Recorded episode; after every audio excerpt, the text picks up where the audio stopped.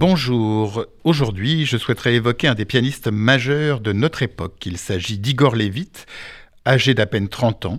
Après près de deux années d'absence due au Covid, nous aurons la chance de pouvoir l'écouter le 6 octobre prochain au Théâtre des Champs-Élysées. Le concert s'ouvrira par la transcription par Brahms de la Chaconne de Bach, ce monument de la musique pour violon seul, extrait de sa deuxième partita.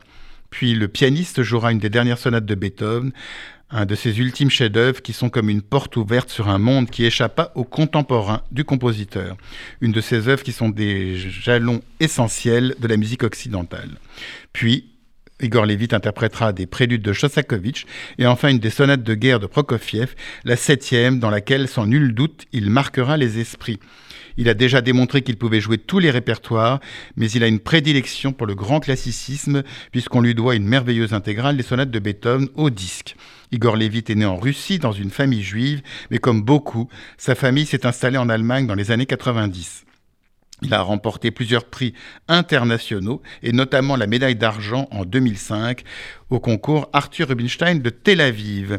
Ce n'est pas uniquement par sentimentalisme que je cite ce prix, mais surtout parce qu'il est d'une grande importance. En effet, le concours Arthur Rubinstein, qui se tient tous les trois ans depuis 1974 à Tel Aviv, a distingué nombre de pianistes qui depuis lors sont devenus certains des plus grands musiciens de la planète. On peut citer Emmanuel Axe, Ferenc Vigy, Daniel Trifonov, Boris Gilbourg ou bien d'autres.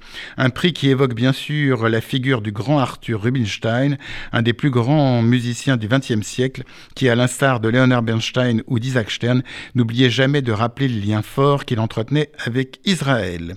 Igor Levit appartient au cercle finalement assez réduit de ces interprètes qui s'imposent immédiatement et qui suscitent une écoute admirative et émue.